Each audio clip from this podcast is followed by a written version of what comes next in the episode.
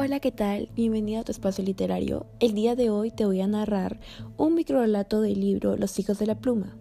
Este microrelato se titula La flor. Era septiembre y todos esperábamos el gran acontecimiento. El clima se trastornó con aquel florecimiento. En un abrir y cerrar de ojos, la tormenta lo destruyó todo. Solo la flor espinosa de aquel cactus quedó intacta de algún modo.